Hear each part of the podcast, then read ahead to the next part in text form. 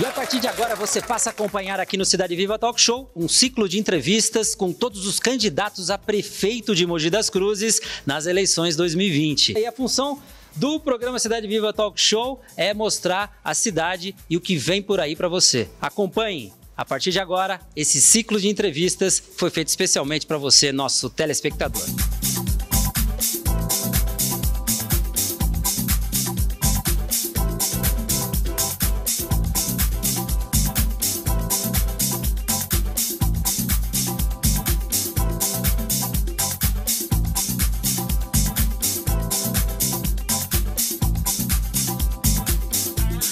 Muito bem, e segue o nosso ciclo de entrevistas com os candidatos a prefeito de Mogi das Cruzes. É muito bom a gente poder levar essa mensagem para toda a cidade, seja pela televisão, seja em qualquer tela, seja pela internet. É o nosso papel de comunicador social. É, é época de eleição, todo mundo quer conhecer os candidatos. Eu tenho aqui comigo hoje o candidato Caio Cunha. Seja bem-vindo, Caio. Ele que é do Podemos. A coligação é Vamos Ocupar a Cidade. É a primeira vez candidato a prefeito de Mogi das Cruzes. A vice é a Priscila, professora Priscila, não é? Yamagami. Priscila Yamagami. O Caio tem 42 anos, nascido e criado em Mogi das Cruzes. Hoje ele eh, está vereador, né? É, e é empresário. Formação na área de tecnologia da informação, pós-graduando em gestão de projetos pela Exalc, USP, mestrando em ciências da in... cidades inteligentes e sustentáveis. Cursou educação na primeira infância e combate às drogas como bolsista na Universidade de Zurique. Olha que legal. É isso aí. Caio Cunha, seja bem-vindo. E eu tenho aqui em minhas mãos perguntas em forma de cartas de baralho, hein? Você pode escolher, você vai escolher três dessas cartas, uma de cada vez, dentro dos oito temas, Caio, que a gente é, escolheu para esse ciclo de entrevista. Seja bem-vindo. Leandro, primeiro, obrigado pelo convite, parabéns pela iniciativa. Eu acho uma iniciativa super democrática, principalmente na nossa cidade, onde existe, na verdade, é, uma TV aberta, mas que não vai ter debate. Então, esse espaço aqui ele é muito importante para que toda a população conheça de fato a cada candidato. Então, parabéns mais uma vez a você que sempre está inovando aqui em Mogi das Cruzes. Obrigado, Caio. Eu e a nossa equipe toda aqui, ó, a turminha aqui, tá muito feliz de poder fazer esse ciclo de entrevistas. Caio, a tua primeira pergunta sairá de uma dessas cartas. Vá. Pode virar? Pode. Número 8. 8. Achei que eu ia ler a... Aqui, ó. A número 8. E aí eu busco aqui na nossa legenda o tema número 8 é a relação política com o poder legislativo. Olha só. Né? A nossa Câmara de Vereadores é sempre muito criticada por ser, de certa forma, submissa ao executivo, e por não fiscalizar com mais afinco a gestão municipal. Mas sabemos que a harmonia entre os poderes é o segredo de uma boa política. Como é que você pretende, se for eleito, governar fazendo isso sem entrar naquele jogo do toma lá da cá, tão presente na política brasileira? É uma ótima pergunta, né? E de fato é verdade, né? É, infelizmente no Brasil há uma cultura aonde que os poderes eles acabam se sobrepondo, aonde o executivo é, insinua-se que tem muito mais força do que o legislativo. E, na verdade esses poderes são e precisam ser independentes. É, agora é, é, muito é muito importante também é, ressaltar que esse conceito de base e oposição é um modelo é, que ficou muito travado no meio político. Porque o que se entende no meio político de base é, é aqueles vereadores que dizem amém para tudo que o prefeito diz e aponta. O que diz da oposição é são os vereadores que atacam pedra em tudo. E, na verdade, desde é, do começo do meu primeiro mandato, eu tive uma postura de independência. Ou seja, o que é bom para a cidade, ok, eu voto sim. O que é ruim para a cidade, eu voto não. Isso, isso. É, isso gera, na verdade, um certo desconforto no que está posto. Mas esse é o jeito certo, porque o vereador é, ele foi escolhido pela população para representar a população e não ao prefeito. Então, assim, como que a gente vai lidar com essas diferenças ideológicas, partidárias, dentro da Câmara Municipal, eu como prefeito? Primeiro, com muito respeito, respeito aos poderes e principalmente muito diálogo e articulação. É, veja só, eu sou um vereador independente, eu sou uma minoria dentro da Câmara, mas ainda assim, por conta do diálogo, por conta da articulação, eu sou o vereador que mais apresentou e aprovou projeto de qualidade na Câmara Municipal. Então, assim, isso na verdade reforça é, que mesmo às vezes é, com, com diferenças partidárias e até de posicionamentos é, entre base e oposição e independência, a gente consegue ter uma boa articulação. Mas o principal, eu acredito que a Câmara ela vai ter uma renovação muito grande nesse próximo ano. Eu insisto com, com que as pessoas privilegiem novos nomes é, na escolha dos seus candidatos. Muito bem. Primeira pergunta respondida pelo candidato Caio Cunha. Vamos lá. Temos aí um tempo de 13 minutos, de 12 a 13 minutos para cada candidato. Segunda pergunta, vamos aqui. Essa aqui, tiramos ela, número? Número 7. Olha aqui, vou mostrar para a câmera, número 7. E o tema é transparência administrativa e financeira. Vamos lá. A população vem dando seguidos recados nas urnas em todo o Brasil, pedindo total transparência nos gastos públicos.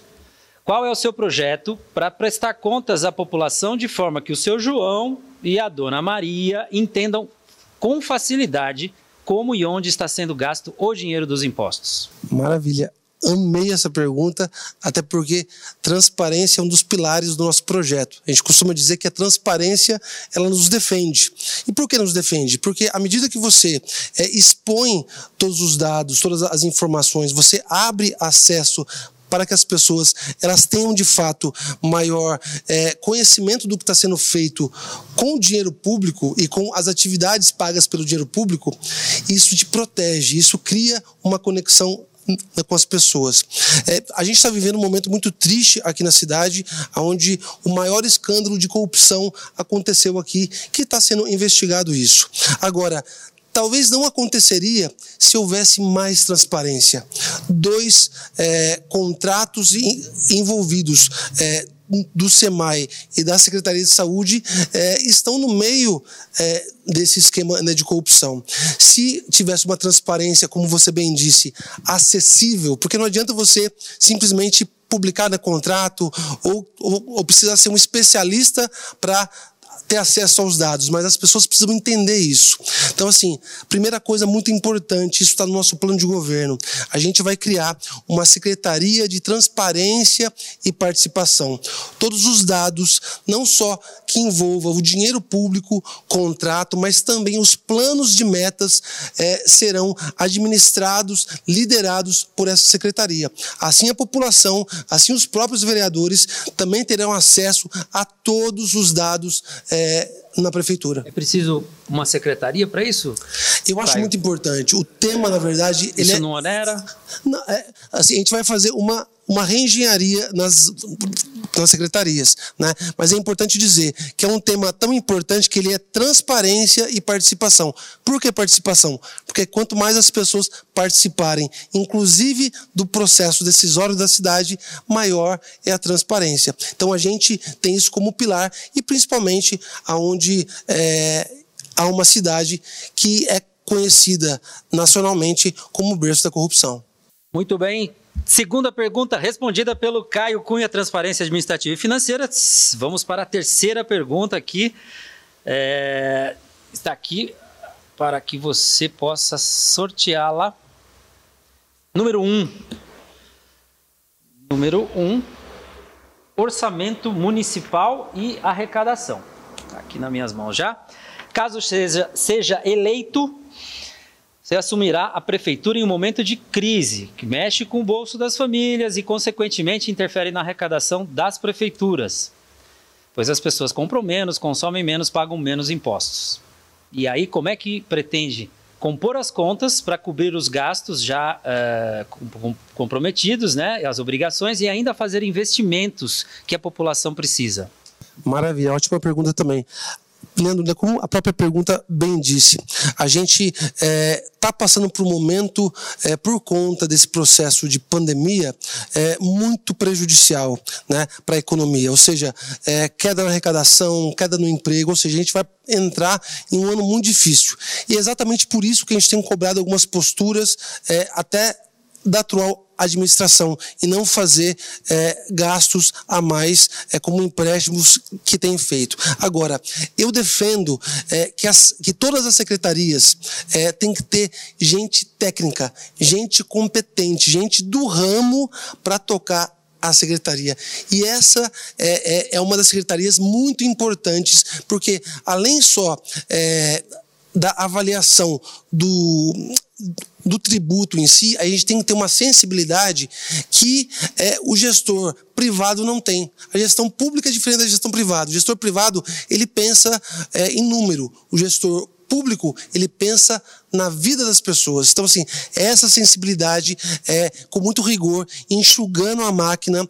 A gente já falou há pouco da, da questão é, de onerar né, mais a prefeitura. A gente está montando é, um enxugamento é, de fato da máquina para que é, ela rode e rode com tranquilidade para a gente superar essa crise financeira. Que vem aí, né? Que vem, que vem sem aí. dúvida nenhuma, tá é uma consequência aí. da pandemia. 2021 vai ser difícil. Olha, três perguntas e eu tenho uma última aqui que todos os candidatos candidatos, eu tenho, tenho uh, provocado todos os candidatos, porque é uma equação muito difícil de resolver. Vamos ver aqui o Caio Cunha. Que é, é, com o rápido crescimento da cidade a partir dos anos 90, as gestões municipais, todas elas parecem estar sempre correndo atrás do prejuízo, né, para conseguir manter aquela qualidade de vida que tanto agrada os mogianos, né? E as pessoas que procuram a cidade para vir morar. O que, que precisa ser realizado imediatamente para que Mogi possa continuar se desenvolvendo, mas ao mesmo tempo que ela não perca o que ela tem de melhor? Ótima pergunta um também. Minuto. Primeiro, é, crescimento é diferente de desenvolvimento. A nossa cidade cresceu muito nos últimos anos. Cresceu em número de habitantes, cresceu em número de carros, em número de prédios. É, ou seja, é, a cidade ela não foi planejada para isso.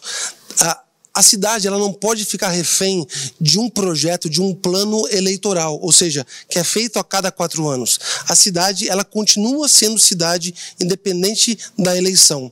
Então, assim, a nossa ideia é implementar é, um planejamento a, a médio e longo prazo, ou seja, de 20 a 40 anos, e ainda criar uma agência para que norteie esse desenvolvimento sustentável. Aquela palavrinha bonita que todo mundo gosta de falar, mas mas que às vezes é, só é da moda, mas não aplicada. Isso significa crescer com planejamento, crescer de forma equilibrada. Então, assim, é planejar a cidade e crescer de forma orgânica e planejada. Muito bem. Caio Cunha participando aqui do nosso ciclo de entrevistas. Ficamos muito felizes. Todos os candidatos vieram, deram seu recado, participaram nesse espaço aberto aqui para você, hein? Para você conhecer cada um dos candidatos, não só pelo jornal, não só pela internet, mas em todas as telas. Obrigado, Caio. Seja sempre muito bem-vindo. Leandro, obrigado. Foi um prazer participar com você.